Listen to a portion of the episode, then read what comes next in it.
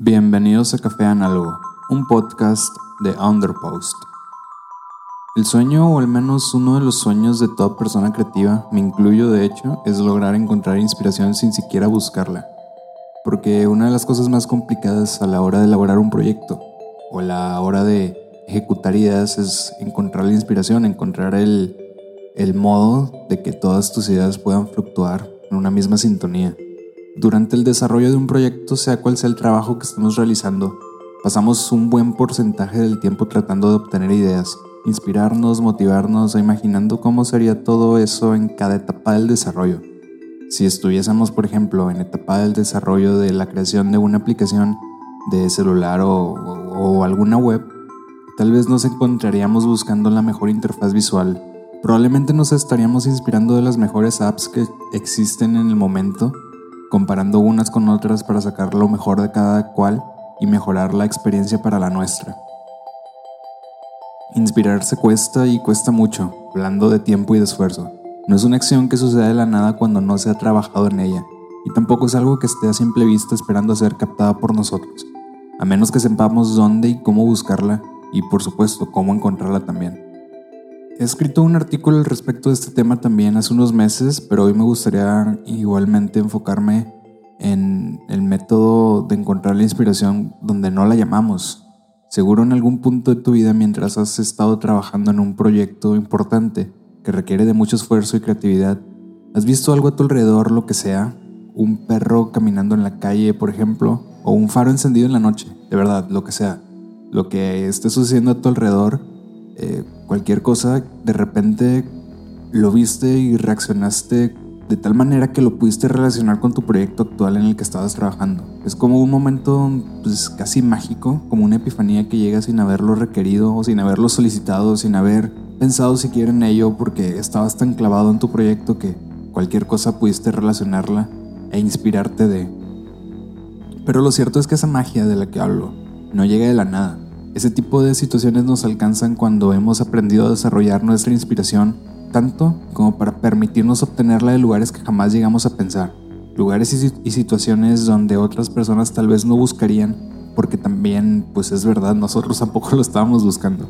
Simplemente llegó y pudimos observar y pensar en ello y relacionarlo con nuestro proyecto e inspirarnos para, no sé, hacer cualquier cosa que probablemente no tenía nada que ver, pero pudimos conectarlo.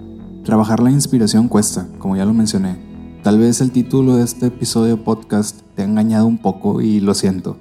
Pero lo que sí es cierto en todo esto es que después de, que hemos invertido nuestro tiempo en desarrollarla, como ya lo mencioné, trabajando día a día en nuestros proyectos, trabajando en cosas creativas y trabajando en cosas que nos ayuden a fomentar la inspiración y la creatividad, bueno, pues todo se vuelve un proceso que de manera casi automática se va resolviendo Lograrás encontrar inspiración en cualquier lugar, sea lo que sea que estés haciendo, porque llegarás a un punto donde será parte de tu vida el tener que inspirarte para crear.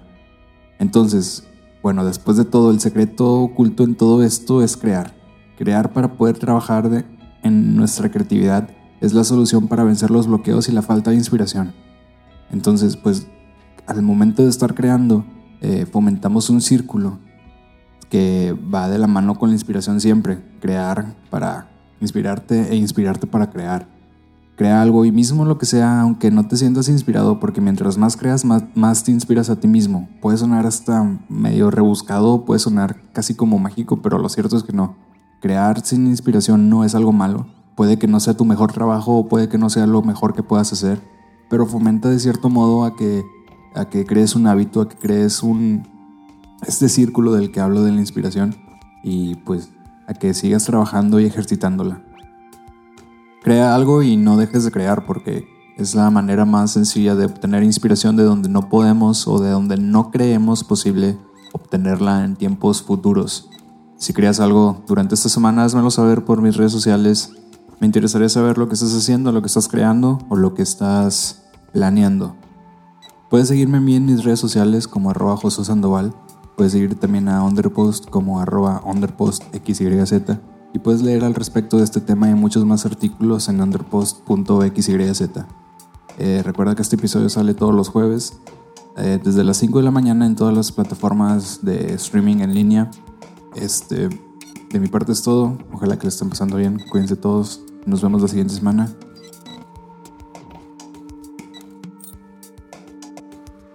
Café Análogo, un podcast sobre diseño, desarrollo personal, e inspiración. Escúchalo en underpost.xyz.